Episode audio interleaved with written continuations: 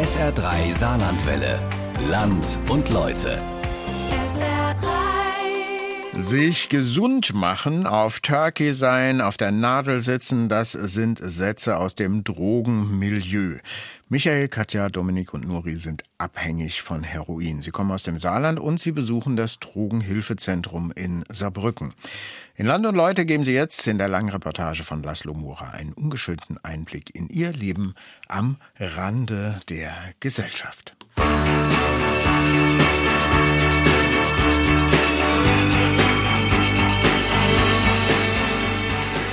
Mensch, ich hab doch Verstand. Hi, ich bin Domme, äh, bin 25, lebe vom Schnorren. Ich bin die Katja, ich bin 50 Jahre, komme aus Saarbrücken. Ich bin der Michael, bin 51 Jahre alt und bin 35 Jahre suchtkrank. Ich konsumiere im Moment an Drogen äh, Heroin und Kokain und ich rauche auch Haschisch oder Gras. Ich habe erstmal gespritzt, da war ich 16 mit Amphetamin, auch weil mir Kollegen was gemacht haben. Ich habe mitgeschwommen. Ich habe mit 11 mit Kiffen angefangen, mit 13 mit Chemie.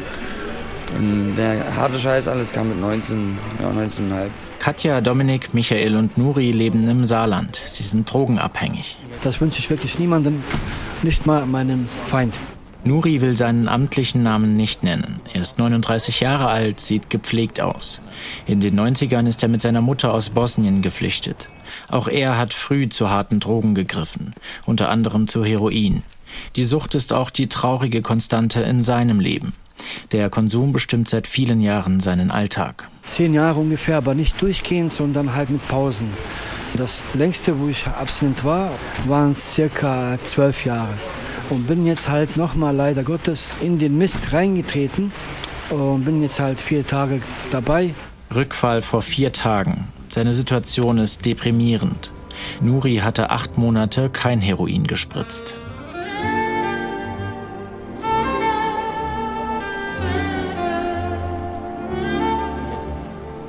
Ich habe ja auch selber so private Stressprobleme und die vertrage ich nicht halt. Ne?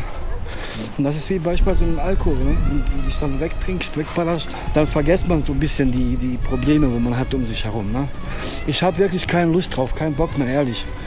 Den Drogenentzug zu schaffen, ist eine körperliche und psychische Tortur. Ein schwacher Moment und die harte Arbeit ist dahin. Ich war bei der Entgiftung von Polamidon und ich habe einfach Langeweile gehabt. Ich wusste nicht, was ich machen soll. Alkohol ist nicht so mein Ding, aber hätte ich bloß lieber was zum Trinken gekauft, wie die Scheiße da, ne? Aber dann habe ich gedacht, okay, komm, ich mache was. Einmal passiert nichts, weißt Und das war ein fataler Fehler. Einmal direkt nochmal voll auf die Schnauze geflogen. Und das will ich nie wieder mehr. Und deswegen sage ich, ich wünsche das keinem. Keinem, ehrlich. Nach vier Tagen Heroinkonsum steht das Leben von Nuri auf dem Kopf. Er wird später noch sein Handy zu Geld machen. Heroin gibt es nur gegen Bares. Nuri wohnt normalerweise mit seiner Mutter zusammen. Sie musste schon vieles mit ansehen, wurde enttäuscht, auch beklaut. Vor Scham will Nuri seinen Rückfall vor seiner Mutter geheim halten. Er besucht das Drogenhilfezentrum in Saarbrücken, genau wie Michael, Dominik und Katja. Dort gibt es bis auf den Stoff selbst alles, was man zum Konsumieren braucht. Hi Katharina. Ich bin die Johanna. Ach ja, sorry. Hey, Johanna. Macht nichts. Doch, doch, für mich schon. Ach Quatsch. Ich brauche keinen neuen Löffel. Ach, Dann mache ich mir Okay. jetzt ähm, äh, einen großen. großen Kolben, ja? Ja. Und ähm, drei ähm, blaue, bitte. Dankeschön. Das Drogenhilfezentrum kurz DHZ hat jeden Tag zwischen 10 und 18 Uhr geöffnet. Im vergangenen Jahr waren 420 Klienten registriert. Der Spritzentausch wird stark nachgefragt, erklärt Sven Schäfer, der Geschäftsführer der Einrichtung. Am Tag sammeln wir über 400 bis 500, 600 Pumpen ein, die die BesucherInnen abgeben. Also Pumpen, das ist der Spritzkörper. Und äh, über 600 Nadeln.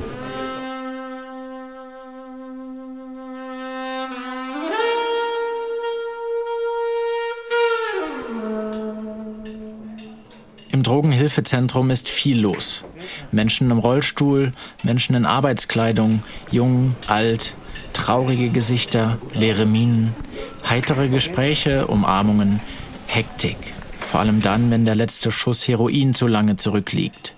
Suchtdruck, ein Gefühl, das Angst und Schrecken verbreitet. Dominik, Michael und Katja kennen es nur zu gut. Man hat einfach nur Schmerzen. Man will einfach nur äh, möglichst schnell die Droge haben, dass es einem besser geht.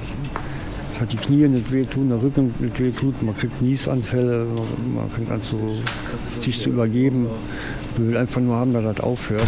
Es ist einfach nur dieses Unwohlsein, dass du da liegst und, und, und du kannst nichts. Und es steht ein Meter weiter, steht ein Limo und du bist noch nicht zu faul, sondern du kannst nicht mal nach dem Limo greifen, obwohl du Durst hast. Diese, diese äh, Machtlosigkeit und das wird im Alter immer schlimmer. Du denkst an nichts anderes. Du denkst halt nur dran, ah ja, äh, wie komme ich am schnellstmöglichen äh, an Stoff wie komme ich am schnellstmöglichen an Geld, dass ich mir Stoff kaufen kann. Äh, Termine und sonst was, was in dem Moment vielleicht ansteht. Pff, alles nebensächlich. Das ist halt Suchtdruck.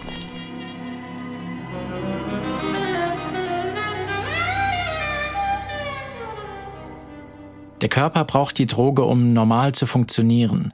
Wer süchtig ist, ist immer in Eile. Abhängige wollen sich möglichst schnell gesund machen. So nennen sie den Griff zur Spritze. Dabei gehen sie oft hohe Risiken ein. Infektionsgefahr, schlechte Lichtverhältnisse, kalte Rückzugsorte. Hier setzt das Drogenhilfezentrum mit sogenannten Konsumräumen an. Für den intravenösen und nasalen Konsum stehen zwölf Einzeltische zur Verfügung. Zum Inhalieren nochmal sechs. Sven Schäfer würde die Kapazitäten am liebsten noch ausbauen, aber der Platz fehlt. Das dauert halt oft. Das ist nicht so, wie man sich das vielleicht vorstellt. Man geht hin, konsumiert und geht wieder raus. Also das geht nicht so schnell. Und hier ist ja unser Anspruch, auch sicher und sauber zu konsumieren. Auch unter Aufsicht. Deswegen habe ich auch hier im Konsumraum zwei Mitarbeiterinnen arbeiten, die äh, da sind. Und auch wenn irgendwas wäre, dass man direkt da sind zum Helfen. Weil wir haben ja auch unser Krankenpflege direkt neben dran.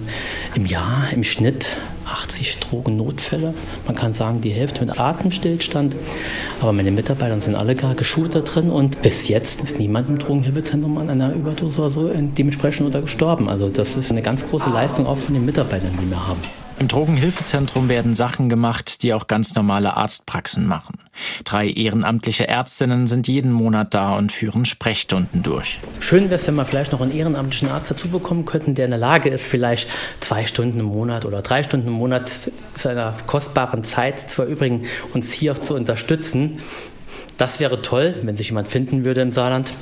Äh, wir haben hier viel Klientel mit vielen Problemen, die sich auch nicht trauen, zum Arzt zu gehen, die in Hemmungen haben, zum Arzt zu gehen, weil sie halt oft in ihrer Vergangenheit auch sehr viele negative Erlebnisse hatten. Sven Schäfer beobachtet, dass immer mehr Menschen zu Drogen greifen.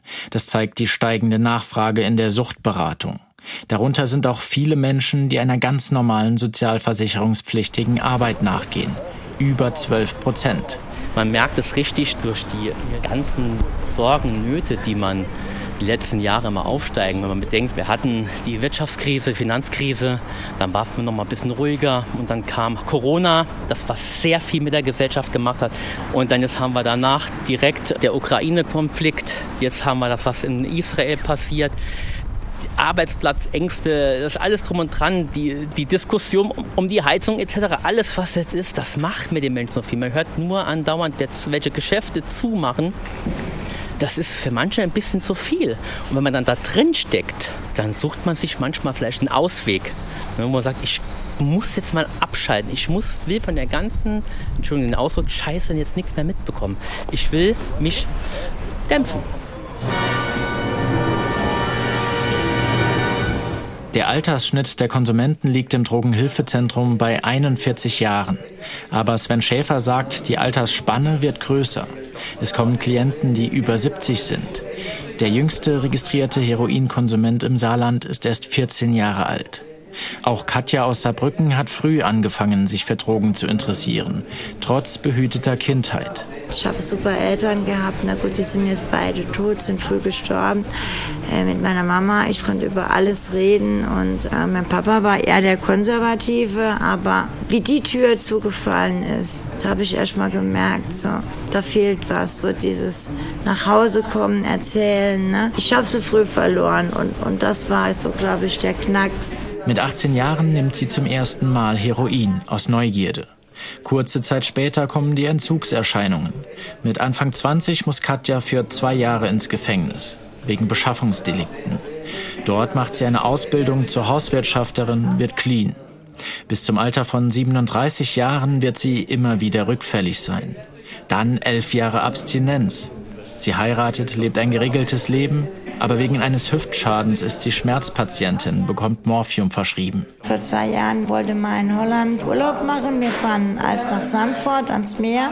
Zwei Wochen chillen, Camping. Und wir hatten zu der Zeit kein Fernsehen, wussten nicht, dass da das Hochwasser am Rhein war, 21. Ne? Wir kamen in Amsterdam an, wollten nach Sandford weiter, alles gesperrt.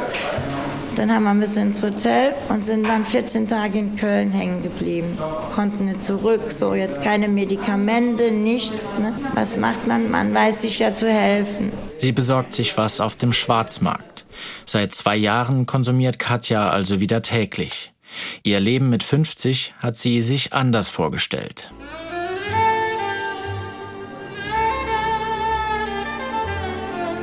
Ich erzähle das jetzt jemand Fremden, aber okay, ich bin in die Wechseljahre gekommen und plötzlich lernt man den Körper nochmal ganz anders kennen und dann hat man plötzlich Angst.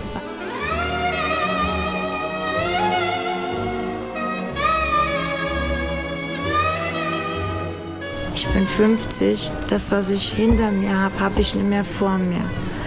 Und das macht mir Angst, dass ich doch eigentlich noch ein bisschen was vom Leben erwarte. Nicht materiell, sondern einfach nur so ein bisschen mehr Luft. Dass ich nicht mehr morgens aufstehen muss und muss denken, oh, wie bekomme ich das Geld jetzt zusammen? Gedanken, die auch Nuris Leben seit vier Tagen wieder bestimmen. Er will sich Heroin für zwei Tage kaufen, hat aber kein Geld. Betteln kommt für ihn nicht in Frage. Er ist fest entschlossen, schnell wieder zu entgiften.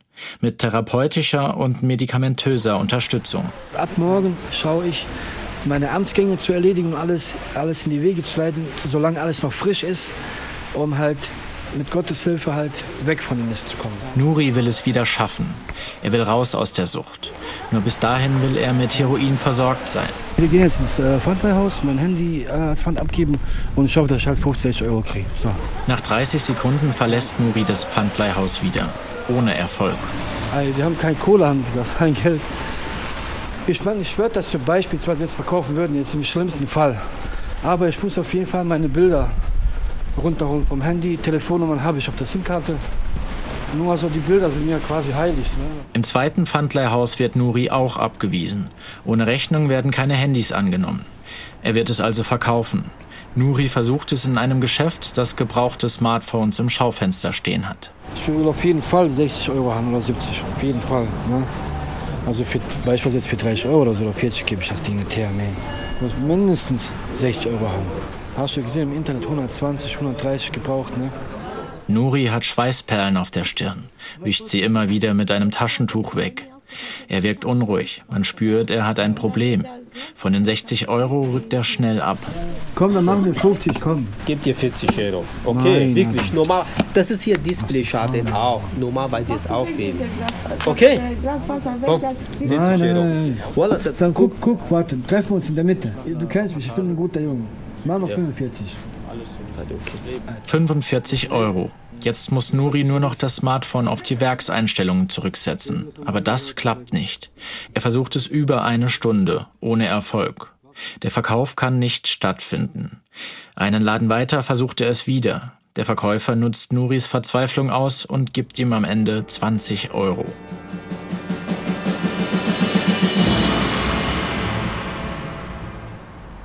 Tja, jetzt gehe ich was holen und dann nach Hause, dass ich was für morgen früh was habe, wenn ich aufstehe, dass ich halt die Sachen in den Gang setzen kann. Weil wenn nicht, ich weiß ganz genau, dass der Schmerz und der Entzug, der ist so heftig, dass du wirklich nicht anders kannst. Ne? Und das will ich, wie gesagt, kennen. Ich wiederhole mich tausendmal wie so ein Papagei. Ne? Nuri, Dominik, Michael und Katja sind suchtkrank. Aber sie haben abends einen Ort, an den sie sich zurückziehen können.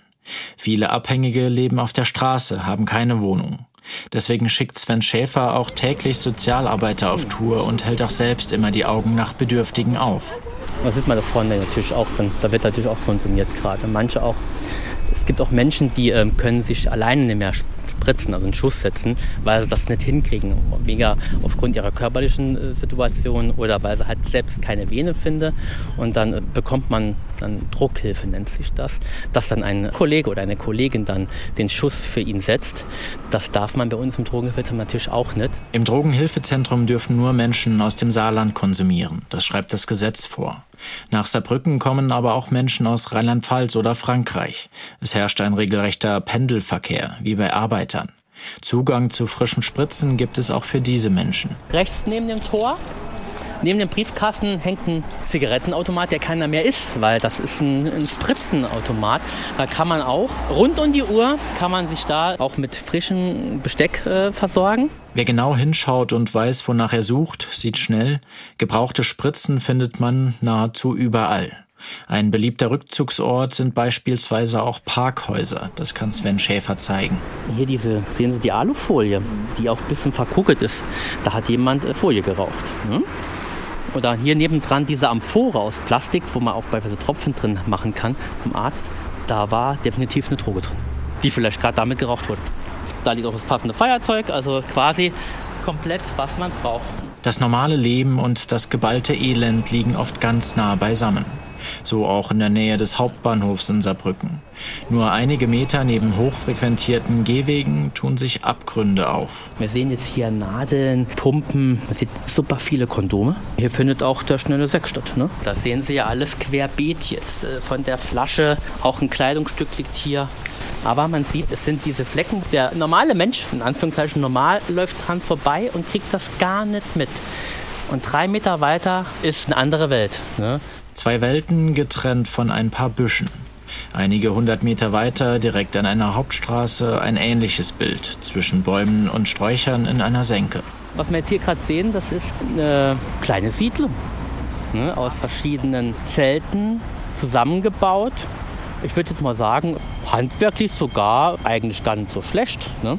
Man sieht ja auch, was sonst noch hier rumläuft. Ne? Die kleinen vierbeinigen.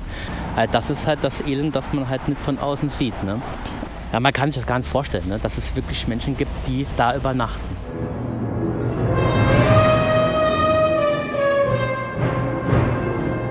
Selbst wenn man es mit eigenen Augen sieht, ist es schwer vorstellbar, dass hier gelebt wird.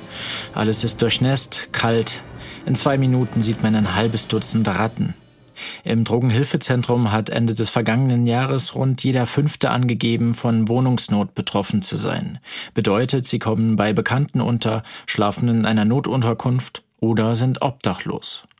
Der 51-jährige Michael hat eine Wohnung. Er sitzt im Rollstuhl, ihm fehlt ein Bein. Nach einer Leistenoperation hatte er seine Medikamente nicht regelmäßig genommen. Er führt das auf sein Drogenproblem zurück. Seine Drogenkarriere begann früh.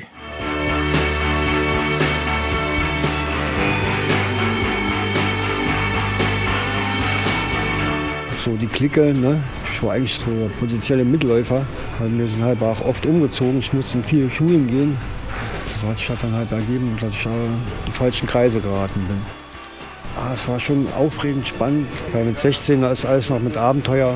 Da ist man ganz schnell da drin. Ne? Ich konnte das dann auf einmal besorgen, ich konnte dann was darstellen, ich konnte was verteilen, was die anderen gesucht haben. Ich habe mich dann auch als wichtig gefühlt. Ne? Ja, ich war ja was auf einmal. Ne? Ich war kein Mitläufer mehr, ich war ja auch ein Darsteller. Michael lebte mit fünf Geschwistern bei seiner alleinerziehenden Mutter. Meine Mutter war eigentlich eine sehr gute Frau, aber auch total überfordert mit sechs Jungs daheim. Ja, mir hat der Papa schon gefehlt. Ne? Also die feste Hand und die Vorbildfunktion. Und dennoch baut sich Michael ein geregeltes Leben auf, findet Arbeit, wird Vater. Aber auch das Heroin begleitet ihn immer wieder. Ich habe ja 22 Jahre auf Montage gearbeitet, hat alles mal funktioniert, Kinder großgezogen. Ich habe eine Struktur gehabt. Wenn man eine Struktur hat, in der Zeit hat man auch keine Zeit zu konsumieren. Wie das alles zusammengebrochen ist, äh, die Familie weggestorben ist und die Kinder groß waren und ja, sagen wir, die letzten sechs, sieben Jahre äh, bin ich richtig abgestürzt halt. Ein Lebensweg, wie ihn Sven Schäfer immer wieder geschildert bekommt. Die Sucht kommt oft schleichend. Bis ein Mensch merkt, dass er ein Problem hat, verstreicht viel Zeit. Ich kann nur feiern, wenn ich was genommen habe. Sonst bin ich nicht gut drauf. Und dann habe ich ein Problem. Halt in diesem Bereich. Wenn ich sonst mein Leben ganz normal gestalten kann, ist es ja noch gut. Nur wenn halt dann dieses Ich brauche was und gut drauf sein beim Feiern dazu führt, dass ich auch was brauche, um gut drauf zu sein, auch bei der Arbeit, dann müssen die Alarmglocken noch mehr klingeln. Ne? Aber oft passiert das nicht. Dann dauert es nochmal und es dauert. Bei Amphetaminkonsum, was wir feststellen können, über zehn Jahre. Vom Erstkonsum bis man feststellt, so, ich brauche Hilfe. Das ist eine verdammt lange Zeit. Bis mir dann ja wieder zu einem Anführungszeichen normalen, in Klammer konsumfreien Leben kommt, dass man auch dann wieder diese Leistung so bringt, weil der Körper muss sich ja komplett umstellen. Das ist ja auch eine ganz starke psychische Sache, eine Kopfsache, dass ich sage, ich kann genauso gut sein ohne Stoff wie mit Stoff. Das unterschätzen ja die meisten. Die sagen, ja, hört doch einfach auf und dann funktioniert das ein Schnee. Wenn der Kopf nicht mitmacht, dann bringt das nichts. Mit Ersatzstoffen hat Michael es geschafft, seinen Konsum von illegalen Drogen stark zu reduzieren. Am Tag braucht er noch rund 5 Euro für Drogen. Aber die Jahre davor haben Spuren an seinem Körper hinterlassen. Mittlerweile treffe ich ja auch nicht mehr. Bei mir ist ja auch alles kaputt. Da ich jetzt auch äh, anfange zu rauchen, ja, da gibt mir halt nicht den Kick. Ne? Ja, ich möchte einfach weg davon. Dass ich es ganz schaffen werde, glaube ich nicht dran. Soweit will ich auch gar nicht denken, weil die Ziele habe ich mir vorher mal gesetzt, wenn ich in die Therapie gegangen bin. Ich höre jetzt auf. Bin immer kläglich dran gescheitert. Ich sage mal so, mein Wunsch ist erstmal nicht jeden Tag mit äh, Druck zu sind.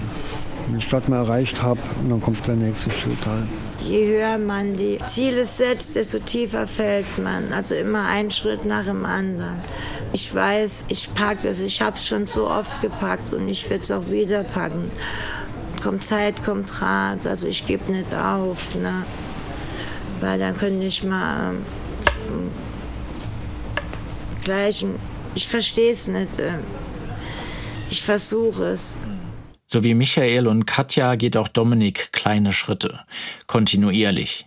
Er verdient sein Geld mit Schnorren, meistens auf dem St. Johanna Markt, oft bis spät abends. Wir haben halb elf irgendwas, viertel vor elf, das Wetter ist für den Arsch.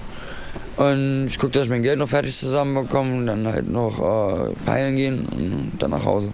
Er hat eine Wohnung. An den Wänden ist Schimmel, sagt er.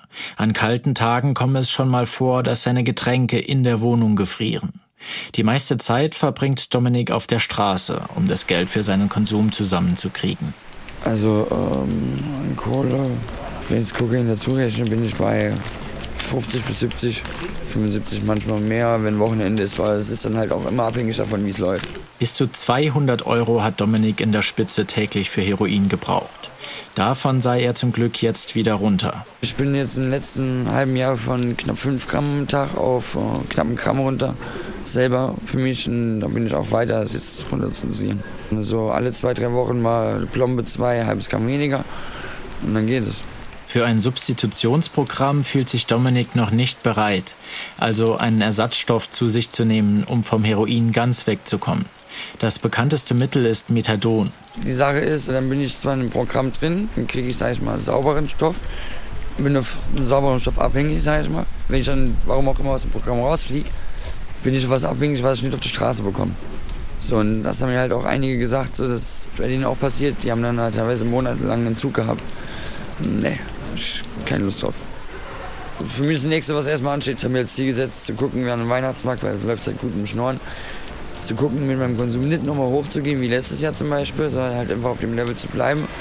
Und wenn ich das so überstehe, mache ich mir danach erstmal weitere Gedanken, weil ich habe gelernt, je weiter ich vorplane, umso mehr klappt es einfach nicht.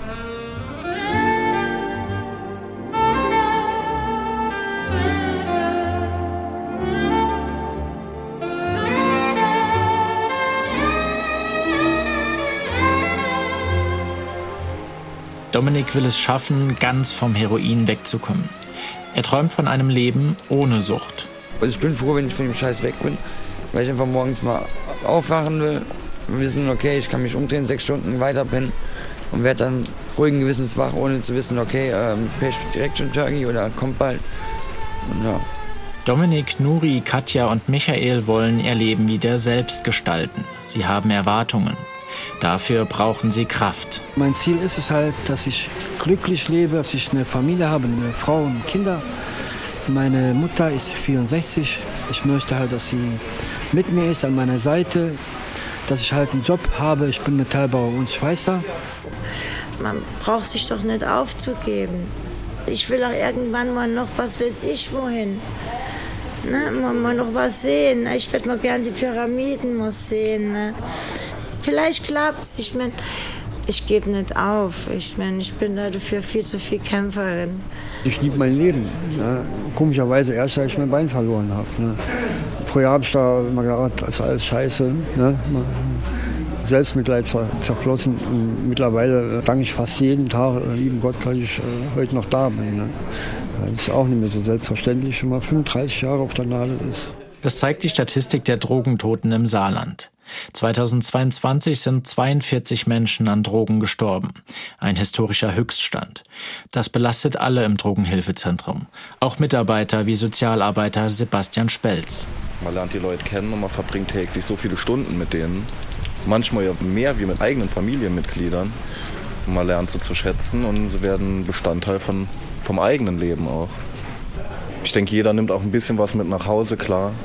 Und es ist so, wie das echte Leben halt ist. Es ist nicht immer alles schön und wunderbar. Es passieren auch dramatische Sachen, schlimme Sachen.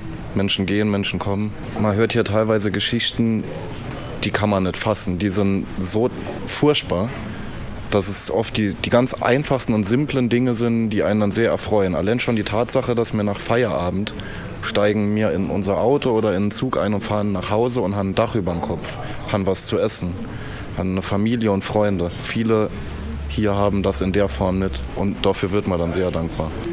Morgens aufzustehen und nicht, nicht entzügig zu sein, darüber macht man sich ja so eigentlich keine Gedanken, aber wenn man hier ist, schon. Das Leben mit Drogen ist unbarmherzig. Es findet vor unseren Augen statt und wird doch kaum wahrgenommen. Wir können Katja, Michael, Dominik und Nuri dankbar sein für den ungeschönten Einblick in ihr Innerstes, ihr Schicksal.